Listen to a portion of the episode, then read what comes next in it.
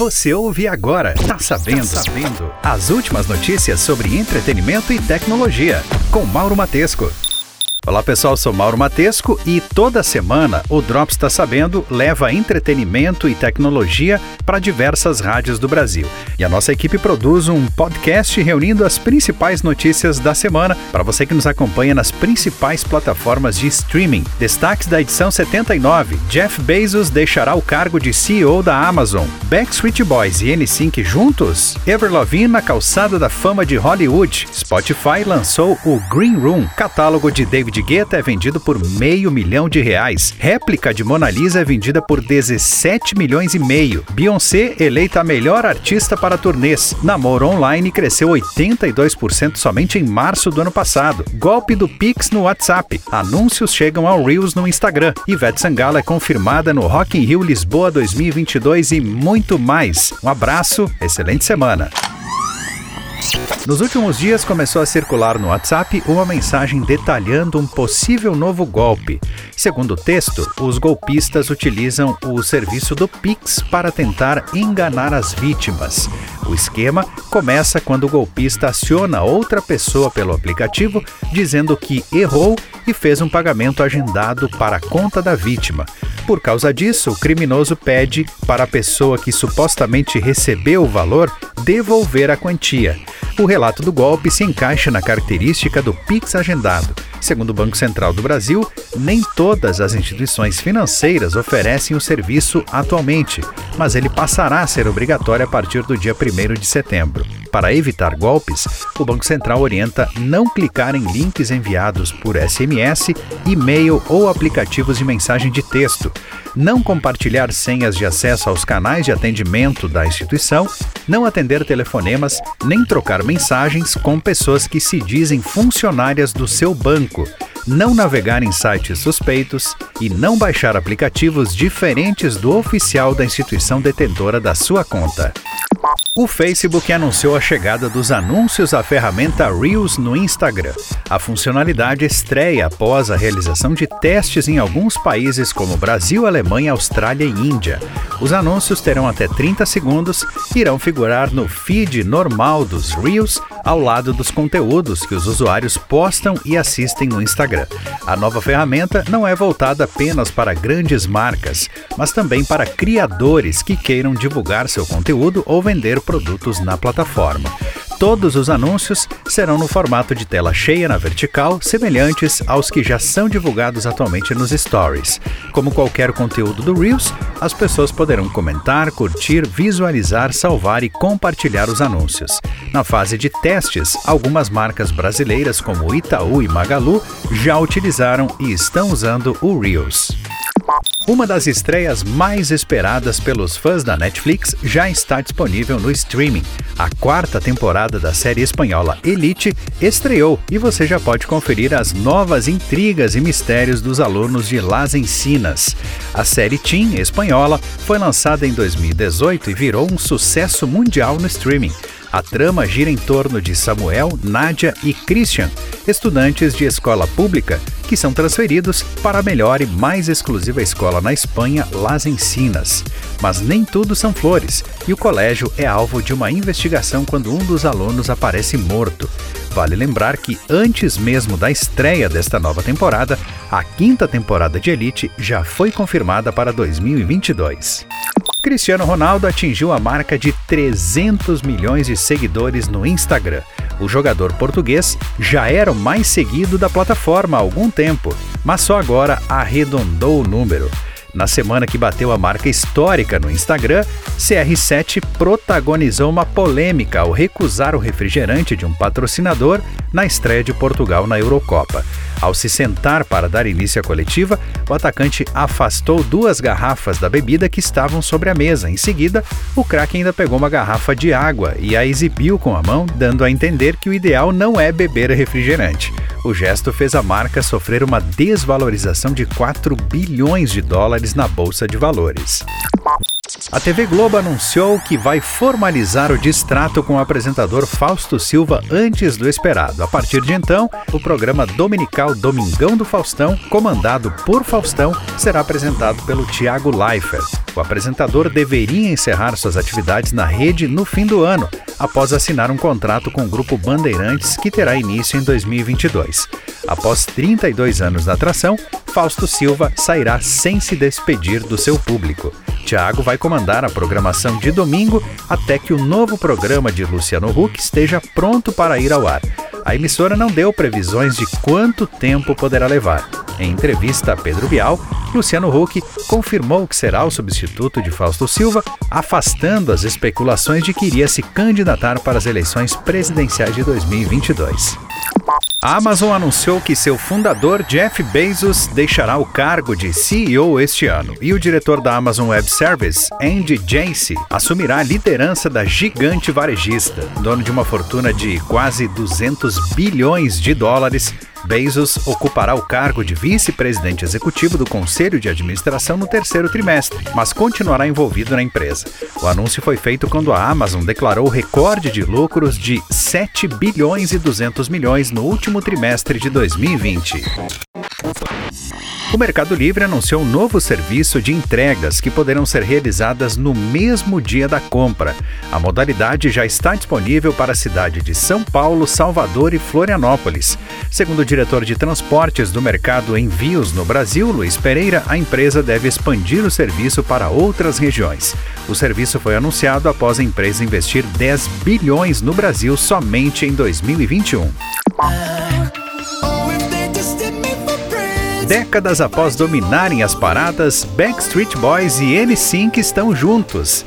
Membros dos dois boy groups se encontraram e AJ McLean, dos Backstreet Boys, postou um vídeo no TikTok falando de um álbum conjunto. Não dá para saber se ele está apenas brincando ou falando sério. Ele diz: Esse vídeo é para o restante dos nossos colegas de grupo. Não quero ninguém chateado. Eu estava aqui com os caras trabalhando em uma banda nova. Não fiquem enciumados. Ele ainda diz que o novo grupo vai se chamar Backsync. O encontro acontece dias depois de Nick Carter e Lance Boss fazerem uma live juntos no Instagram e darem a entender que os grupos realmente trabalhariam juntos. No ano passado, os dois também falaram sobre um projeto juntos. Vale lembrar que essa não seria a primeira vez que os Backstreet Boys trabalhariam em um projeto conjunto com outro grupo. Em 2010, eles formaram um supergrupo com New Kids on the Block. A união contou com o um álbum completo em 2011 e uma turnê de 80 shows entre 2011 e 2012. A cantora Avril Lavigne terá seu valor como artista coroado num dos monumentos mais importantes para celebridades dos quatro cantos do mundo. A cantora foi anunciada como a mais nova residente da Calçada da Fama de Hollywood nos Estados Unidos. Afinal, a lenda completa 20 anos de carreira em 2022. O martelo foi batido no último dia 17, quando um novo grupo de artistas de filmes, televisão, música, rádio, teatro e esportes foram selecionados para receber um espacinho na concorrida Calçada da Fama. Na música, além de Avril Lavigne, também teremos em 2022 Black Eyed Peas, Ashanti, George Clinton, DJ Khaled e Martha Reeves.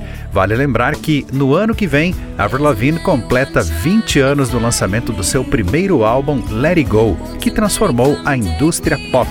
O último trabalho da artista canadense foi o disco Head Above Water, de 2019. O Spotify lançou o Green Room, um aplicativo para chats de voz ao vivo que chega para concorrer com plataformas como Clubhouse e Twitter Spaces. A novidade está disponível gratuitamente para Android e iOS em 135 países, entre os quais o Brasil. Funcionando de maneira separada do streaming de música, a nova plataforma de conversas de áudio em tempo real é uma evolução do aplicativo Locker Room, comprada pelo Spotify em março.